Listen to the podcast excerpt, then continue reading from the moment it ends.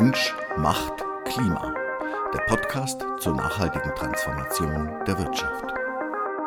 Hallo bei unserer Podcast-Reihe Mensch macht Klima. Ich bin Peter Blenke, Autor des gleichnamigen Buches und Vorstand der Wackler Group. Ich engagiere mich schon seit über zehn Jahren für die nachhaltige Transformation der mittelständischen Wirtschaft, den zentralen Thema dieser Diskussionsreihe. An meiner Seite ist wie immer Dr. Christian Reisinger, Geschäftsführer unserer Klima- und Umweltberatungstochter ConClimate. Er wird das Gespräch mit unserem heutigen Gastexperten führen. Die Mobilität ist ein Grundbedürfnis der Menschen und wichtiger Bestandteil des gesellschaftlichen und wirtschaftlichen Lebens. Aber mit der Mobilität und damit auch verbunden der Verkehrsbelastung geht ein großer Teil der weltweiten Treibhausgasemissionen einher. Individualverkehr und das Transportwesen müssen neu gedacht werden. Besser heute als morgen. Wir brauchen dringend neue, nachhaltige Konzepte weg von fossilen Energieträgern hin zu erneuerbaren Energien im eigenen Land. Nicht nur des Klimas wegen, auch um der wirtschaftlichen, politischen und gesellschaftlichen Verantwortung gerecht zu werden, vor allem mit dem Blick auf die Abhängigkeiten von Energieimporten. Freuen Sie sich mit uns auf einen, der wie kaum ein anderer das Thema Mobilitätswende im wahrsten Sinne des Wortes auf die Straße gebracht hat und sie neuerdings auch in die Luft bringen will. Mit der i-Reihe hat er als Entwicklungschef BMW elektrifiziert. Bei Continental hat er den Strategiewechsel vom Hard- zum Softwarekonzern in die Wege geleitet. Und seit einem Jahr ist er CTO bei der Technologie Holding Global Team und verantwortet dort unter anderem als CEO auch die Entwicklung von Flugtaxis. Das heißt, dem Thema Senkrechtstarts bleibt er auf jeden Fall treu. Herzlich willkommen, Dr. Dirk Abendroth. Herzlichen Dank für die Einladung. Ich freue mich sehr, dass wir über das Thema heute sprechen können. Herr Abendroth, als ehemaliger Entwicklungschef für die elektrische i-Reihe bei BMW setzen Sie sich ja schon sehr lange mit dem Thema Elektromobilität auseinander. Ist es jetzt richtig, Sie als Pionier der Elektromobilität in Deutschland zu bezeichnen? Können Sie sich damit identifizieren? Das ist im Grunde genommen nur teilweise richtig. Wenn man in die Geschichte reinguckt des Autos, dann ist das allererste Auto, damals noch mit drei Rädern, ein Elektrofahrzeug gewesen, noch bevor das erste Benzinauto von Karl Benz äh, die Straße betreten hat. War ein, äh, ein Wettlauf zwischen den beiden Konzepten schon damals. Und im ersten Schritt hat damals die Elektromobilität gesiegt. Äh, zum einen, weil sie schneller da war und zum anderen, weil die Leistung damals um ein Vielfaches höher war. 20 PS gegenüber einem Dreiviertel PS im Verbrennungsmotor. Ja, Sie haben recht. Also in der Theorie ist es äh, oder auch in den ersten Konzepten gibt es das Thema ja schon lange. Äh, doch hat es dann letztendlich über 100 Jahre gedauert, bis sich das jetzt wieder neu durchsetzt, äh, das Thema Elektromobilität. Jetzt gab es ja auch in den 90ern eigentlich schon tolle Ansätze. Bei der Entwicklung der Brennstoffzelle beispielsweise war man ja schon sehr weit, hat es aber dann doch nicht bis zur Serienreife entwickelt, sondern lieber den Verbrennungsmotor noch weiter optimiert. Ja, wie bewerten Sie das heute? Leben wir jetzt dann endlich doch den Siegeszug der batteriebetriebenen Mobilität? Oder ist es halt äh, so, dass es vielleicht zukünftig dann doch eine Reihe verschiedener alternative Antriebe auch geben wird? Ich greife nochmal die Pionierfrage dazu auf, um dahin zu führen. Also was wirklich eine Pionierarbeit war zu dem damaligen Zeitpunkt, vor jetzt ja über 15 Jahren, war ein Elektrofahrzeug wirklich in die Industrialisierung zu führen in Deutschland. Zu dem Zeitpunkt gab es die Komponenten, die man für eine erschwingliche Lösung brauchte, schlichtweg nicht. Ganz gut erkennen konnte man das zum Beispiel an der Komponente, die wahrscheinlich am unbekanntesten ist, nämlich zwischen der Batterie und dem E-Motor, ist der Inverter. Das ist das Steuerelement, was die Spannung übersetzt und auch steuert hinterher. Diese Elemente waren damals große Schränke und waren nicht verbaubar im Auto. Und äh, es war eine Pionierleistung, sowohl die Batterie als auch die äh, Inverter in diese Größenordnung zu bringen und es zu industrialisieren, es zu fertigen und mit den ganzen Problemen, die da im Feld auftreten, äh, eine wirtschaftliche Lösung zu finden. Pionierarbeit war auch, den Leichtbau wirklich ernsthaft anzugehen und zu sagen, wir bauen eine Vollkarosserie aus Carbon. Das waren Pionierarbeiten. In dem Sinne war das äh, was wirklich ganz, ganz Neues. Aber mit dem Neuen haben haben wir auch viele Probleme erst gesehen. Und äh, eine der, der Kernerkenntnisse ist, dass die Mobilität ein Grundbedürfnis der Menschen ist und dass sie sehr heterogen ist. Also dass wir verschiedene Mobilitätsanforderungen haben und für die verschiedenen Mobilitätsanforderungen sind verschiedene Lösungen gut oder nicht so gut. Und äh, genauso wie diese Mobilitätsanforderungen sehr verschieden sind, sind auch die Lösungen sehr verschieden. Und die Elektromobilität ist ein Teil davon, die zum Beispiel für äh, Kurzstrecken, ähm, aber auch für bestimmte sehr dynamische Lastverhalten sehr gut geeignet sind. Und es gibt andere Technologien, wie zum Beispiel die Wasserstofftechnologie, die für große Grundlasten, häufig auch äh, schwere Fahrzeuge und äh, stationären Betrieb, also wenig dynamische Veränderungen, sehr gut geeignet sind. Und ich bin fest davon überzeugt, dass zum einen die Technologien in der Tat äh, bezüglich der Speicherkapazitäten der Batterien heute auf einem ganz anderen Niveau sind und auch die Wasserstofftechnologie einen ganz, ganz großen Fortschritt gemacht hat und die Möglichkeiten, den Verkehrsmix und Mobilitätsmix jetzt ganz anders darzustellen, sind ganz andere als noch vor 10 oder 20 Jahren. Wenn ich da gerade einhaken darf beim Thema Wasserstoff. Jetzt kann ich ja Wasserstoff entweder im Auto wieder umwandeln in elektrischen Strom. Das heißt, äh, da habe ich auch natürlich auch nochmal deutliche Verluste, was den Wirkungsgrad angeht. Ich kann aber natürlich Wasserstoff auch direkt im Fahrzeug verbrennen, also quasi einen wasserstoffbetriebenen Verbrennungsmotor realisieren. Ähm, da gab es ja auch schon Ansätze Anfang der 2000er Jahre von BMW. Es gab mal einen Siebener, der war, glaube ich, fast schon in so einer Art Vorserienreife dann auch verfügbar. Einzelne Personen konnten dieses Fahrzeug auch kaufen, der komplett mit ähm, Wasserstoffverbrennungsmotor betrieben wird. Was halten Sie von solchen Technologien? Ist das nicht auch möglicherweise eine interessante ja, Ergänzung oder eine interessante Technologie, die wir vielleicht auch weiterverfolgen sollten? Das ist ein sehr guter Punkt. Er ist der Einstieg in eine äh, etwas komplexere Situation. Die Dinge sind nicht äh, digital gut oder schlecht oder besser oder schlechter, sondern sie haben Vorzüge und Nachteile. Äh, wenn man in die Wasserstofftechnologie Direktverbrennung hineinschaut, dann gibt es dort Begrenzungen im Wirkungsgrad. Das liegt einfach an der Verbrennungstechnologie und ist chemisch vorgegeben. Auf der anderen Seite hat man die Möglichkeit, damit relativ einfach zum Beispiel zu tanken. Das ist ein Mobilitätsvorteil. Darin sind konzeptbedingte Vorteile. Damals zu dem Zeitpunkt, als wir das Auto gebaut haben, ich habe selber auch gefahren, war ein ganz großer Teil des Problems noch die Speicherung. Und der Speicher war damals heute, also damals viel, viel teurer als ein gesamtes Auto heute kostet. Und äh, heute haben wir da einen großen Schritt gemacht und Wasserstoff kommt äh, mehr in den Fokus. Es sind damit aber noch ganz viele andere Aspekte verbunden. Wenn Sie jetzt Beispiel die Frage stellen, wollen wir Wasserstoff direkt verbrennen oder wollen wir Wasserstoff erst in Strom wandeln, dann ähm, lässt sich die Energiefrage und die Effizienzfrage nicht äh, digital beantworten, sondern Sie müssen schauen, was haben Sie für ein Profil. Wenn Sie zum Beispiel relativ häufig beschleunigen und bremsen, wollen Sie möglicherweise die Energie wieder zurückgewinnen. Rekuperation nennt man das. Und das geht natürlich nur in dem Falle, wo Sie elektrisch gewandelt haben. Wenn Sie direkt verbrennen, ist diese Möglichkeit nicht gegeben. Wenn Sie aber ein Profil haben, in dem Sie wie zum Beispiel bei einem Zug oder bei einem LKW nur einmal beschleunigen und danach kaum dynamische Veränderungen haben, kann das sehr effizient sein. Dementsprechend muss man sehr genau reinschauen, was die Anforderungen sind und was das Profil ist, was Sie hinten zurücklegen. Und äh, dementsprechend ist auch die Antwort, ist das eine Lösung für den schienengebundenen Verkehr, für das Automobil oder auch für das Flugzeug? Nicht mal direkt beantwortbar, sondern hängt auch dort wieder von dem Profil, was sie fliegen oder fahren ab.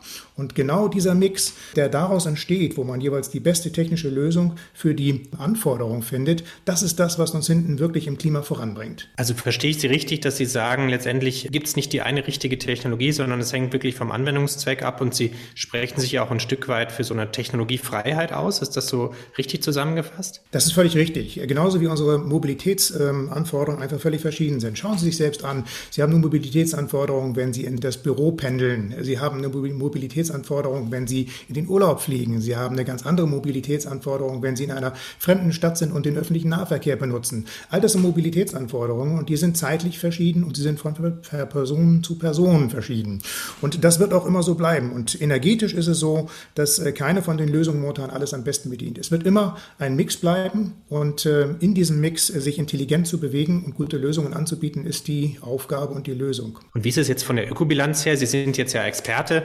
Wir als Conclimate sind natürlich auch in der Lage, ein Stück weit zu bewerten, wie sich die unterschiedlichen Technologien verhalten. Aber gibt es da aus Ihrer Sicht einen klaren Sieger, dass zum Beispiel die Ökobilanz von einem batteriebetriebenen Auto besser oder schlechter ist als von einem Verbrennungsfahrzeug, wenn ich den gesamten Lebenszyklus mit betrachte? Diese Betrachtung ist eine, ist eine sehr große und sie wird in der öffentlichen Diskussion meistens ganz stark verkürzt und meistens nur auf den Teil, wenn ich alles an Bord habe und losfahre und hinten ankomme, wie viel habe ich verbraucht.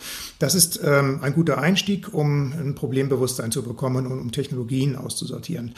Was das angeht, äh, gibt es heute äh, wissenschaftlich eigentlich äh, sehr gute Überblicke, was effizient ist und was nicht effizient ist. Und da wissen wir zum Beispiel, dass ein Verbrennungsmotor einfach mit einem Wirkungsgrad von gerade mal 33 Prozent halt eben auch schnell an ein Limit bekommt und so etwas wie Rekuperationen halt eben schwer umsetzbar sind, wenn man nicht elektrisch eingreift.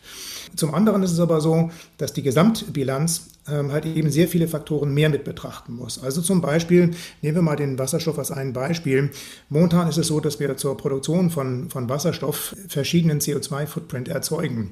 Also Sie können ähm, grünen Wasserstoff erzeugen über regenerative Energien, Sie können äh, blauen erzeugen, der klimaneutral ist und Sie können auch braunen erzeugen, was wir in Deutschland auch zu großem Maße tun, weil das einfach am Energiemix hängt. Und der Energiemix in Deutschland ist halt eben momentan mit einem starken CO2-Footprint behaftet. Was ich sagen möchte, ist, dass, nehmen wir mal das Beispiel eines Elektroautos. Ich habe selber bei der Anmeldung und Zertifizierung gemerkt, dass Sie in Deutschland anmelden und dass Sie in Frankreich anmelden, das gleiche Auto einen völlig verschiedenen CO2-Footprint hat. Abhängig von dem, wie Sie das Auto produzieren, abhängig davon, wie Sie es betreiben und abhängig davon, wie Sie die Energie geliefert bekommen. So, und dieser CO2-Footprint ist letztendlich, wie Sie ihn festlegen und was Sie alles in die Kalkulation mit einbeziehen oder nicht, eine gesellschaftliche Frage. Und genau darum geht es eigentlich in der Mobilität. Wenn Sie ernsthaft an das Thema CO2 ran wollen, müssen Sie an das Wertesystem und das, den gesamten Habitus und auch äh, die, die Erwartungshaltung das Thema Mobilität ähm, heran. Und das ist in der Tat ein, ein schwieriger Schritt, weil es äh, das gesamte Wertesystem bei uns in Frage stellt. Ja, zumal natürlich die Entscheidung Einzelpersonen treffen müssen, welches, auf welche Technologie setze ich jetzt. Und äh, wenn ich mir jetzt vorstelle, ich bin ein Privatanwender und äh, möchte mein Auto nutzen, dann habe ich ja gar nicht das, äh, das Instrumentarium oder vielleicht auch gar nicht die Zeit, mich so intensiv in diese Sachen reinzuarbeiten und bin letztendlich dann auch auf Empfehlungen und vielleicht dann auch tatsächlich auf so digitale Zuspitzungen angewiesen, dass ich sage, ist das Elektroauto jetzt besser oder schlechter und das macht es nicht einfacher. Ist Ihnen da die öffentliche Debatte, wird die Ihnen manchmal zu eng geführt oder wünschen Sie sich da einfach auch manchmal mehr, mehr Vielfältigkeit in der Debatte? In der Diskussion ist aus meiner Sicht ähm, häufig der Fokus nicht etwas richtige Ziel gerichtet. Also wir gucken dann häufig nach äh, Geboten oder nach Verboten und machen dann Vorgaben in der Tat mit einer guten Absicht, nämlich eine Erleichterung für die Entscheidung zu schaffen. Insbesondere für diejenigen, die äh, nicht die Zeit oder nicht die Muße ähm, oder nicht die Möglichkeit haben, haben, sich mit allen Details zu beschäftigen. Das ist eine gute Absicht. Die Vereinfachung ist aber auch ganz häufig eine Fehlerquelle. Und dementsprechend ist die Antwort aus meiner Sicht, die Diskussion müssten wir mehr wirklich auf den Punkt äh, zentrieren, wann habe ich hinten äh, unterm Strich wirklich etwas erreicht. Und ich nehme nochmal das Beispiel des äh, Elektrofahrzeugs her. Wenn hinten rauskommt, dass ich, wenn ich ein Elektrofahrzeug betrieben habe, ich schon in der CO2-Bilanz äh, direkt nach Einbezug der Erzeugung des Stromes schlechter bin als ein Verbrennungsmotor, dann habe ich gegenüber dem Verbrennungsmotor nichts gewonnen. Die ganze Betrachtung geht aber noch viel weiter, als wir sie in der öffentlichen äh, Diskussion führen, nämlich auch in die Frage, wie sieht es aus mit der gesamten Nachhaltigkeit Nachhaltigkeit bezüglich Wiederverwertung von Batteriechemikalien und äh, Materialien.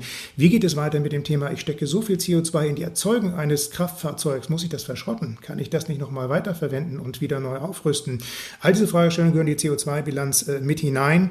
Und ich ähm, sage es ganz offen und ehrlich, die Diskussion über die CO2 wird auch nur im Grunde genommen auf einem Segment geführt, ähm, was nur einen ganz kleinen Teil des CO2-Footprints erzeugt, nämlich 10 Prozent unseres CO2-Footprints in Deutschland sind vom Pkw wirklich abhängig. Die restlichen 90 Prozent entstehen anderweitig durch Industrie, durch unsere Kraftwerke und durch Logistik und anderen Verkehr.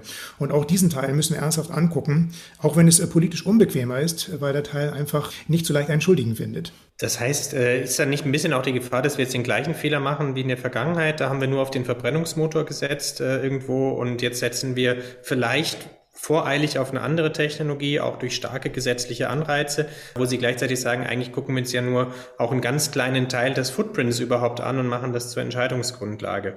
Da bin ich komplett bei Ihnen. Ich glaube, das sind also zwei Faktoren, wo ich mir einen sehr viel größeren Fokus wünschen würde. Sie hatten von äh, Technologiefreiheit gesprochen, die Sie äh, zitiert hatten. Ich benutze den Begriff auch sehr gerne aus folgendem Grund heraus. Was ich wahrnehme ist, dass ähm, es schon sehr früh Bemühungen gegeben hat, den CO2-Ausstoß bei Fahrzeugenmobilität in Grenzen zu weisen. Aus gutem Grund und mit einer guten Grundidee.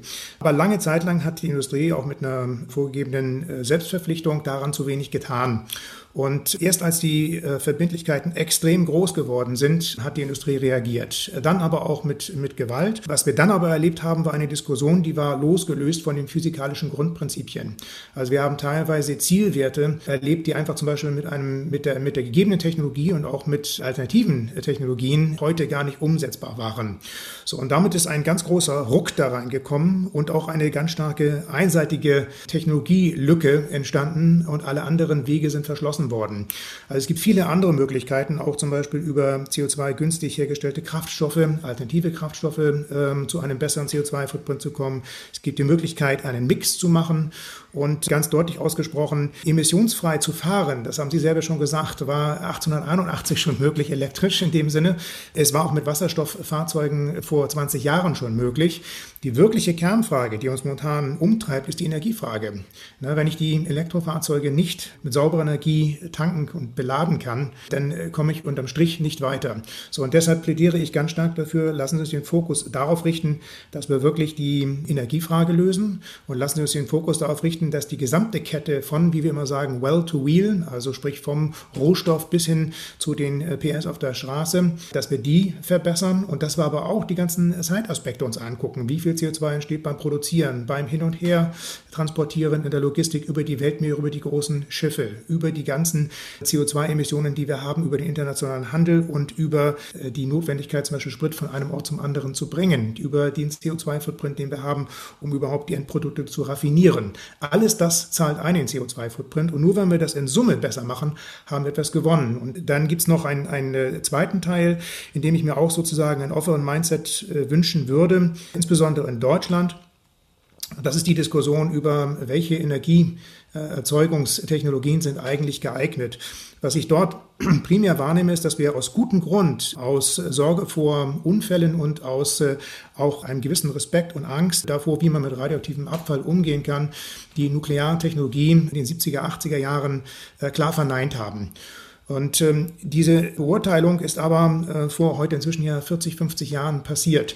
Und was ich momentan vermisse, ist, äh, dass wir den technologischen Fortschritt auch bei diesen Technologien genauer ins Auge fassen und gucken, was sich dort getan hat. Wir können die heutige Nukleartechnologie mit Salt-and-Malt-Reaktoren nicht mehr mit den gleichen Argumenten beantworten, wie wir äh, Tschernobyl und Fukushima beantwortet haben. Das ist nicht richtig. Auch dort hat die Technologie 50 Jahre Fortschritt gemacht. Und äh, ich versuche mal als Beispiel zu sagen, denken Sie an die Telekommunikation. Wenn Sie ein Telefon von 1970 kennen und Sie wollen damit ein Urteil fällen über heutige Smartphones, dann ist das völlig unmöglich. Und genauso wünsche ich mir halt eben auch eine Offenheit, dass wir, so wie wir uns der Digitalität gegenüber öffnen, auch äh, die neuen Energiemöglichkeiten öffnen. Und weil Deutschland einfach unterm Strich momentan ein Energiemix-Problem hat. Wir müssen uns dem stellen. Nur wenn wir das lösen, wird auch die Mobilität nachhaltig äh, besser. Ich glaube, Herr Dr. Arnroth, es wird zu keinem Zeitpunkt so deutlich wie aktuell. Wir leben ja leider gerade in einer weltpolitischen Situation, die uns äh, wirklich jetzt einfach auch nochmal deutlich macht, wie stark wir eigentlich von fossilen Energieträgern nach wie vor abhängen. Ich glaube, so deutlich wie seit der Ölkrise in den 70er Jahren nicht mehr. Und ich gebe Ihnen auch recht, dass es dort keine Denkverbote geben sollte ähm, und man wirklich auch offen reingehen sollte, was sinnvolle Technologien sind. Natürlich kommt einem beim, beim Stichwort kernbasierte äh, Energieträger auch dann schnell das Thema Kernfusion in den Sinn. Über Kernfusion wird ja auch schon äh, philosophiert seit, ähm, ja, ich sag mal, auch vielen, vielen Jahrzehnten. Die friedliche Nutzung der Kernfusion ist aber bis heute nicht gelungen und die meisten Forschungsprojekte haben auch noch einen, einen, Forschungszyklus von 30, 40, 50 Jahren, bis da überhaupt wirklich belastbare Ergebnisse zu erwarten sind. Gleichzeitig gibt es auch wieder Startups aus Kalifornien und, und anderswo, die sagen, nee, wir bringen die Kernfusion in fünf Jahren auf den Markt, äh, so dass sie letztendlich auch mehr Energie letztendlich abwirft, als ich reinstecken muss und, und letztendlich auch ein Teil unseres Energiemixes sein kann. Jetzt sind wir alle, ich nehme an Sie auch nicht, keine Kernphysiker und können das jetzt vielleicht in dem kleinsten Detail Detail bewerten, aber was würden Sie sagen, ähm, erleben wir beide das noch, dass vielleicht in Zukunft irgendwann Energie aus unserer Steckdose zu Hause aus, aus Kernfusion kommt?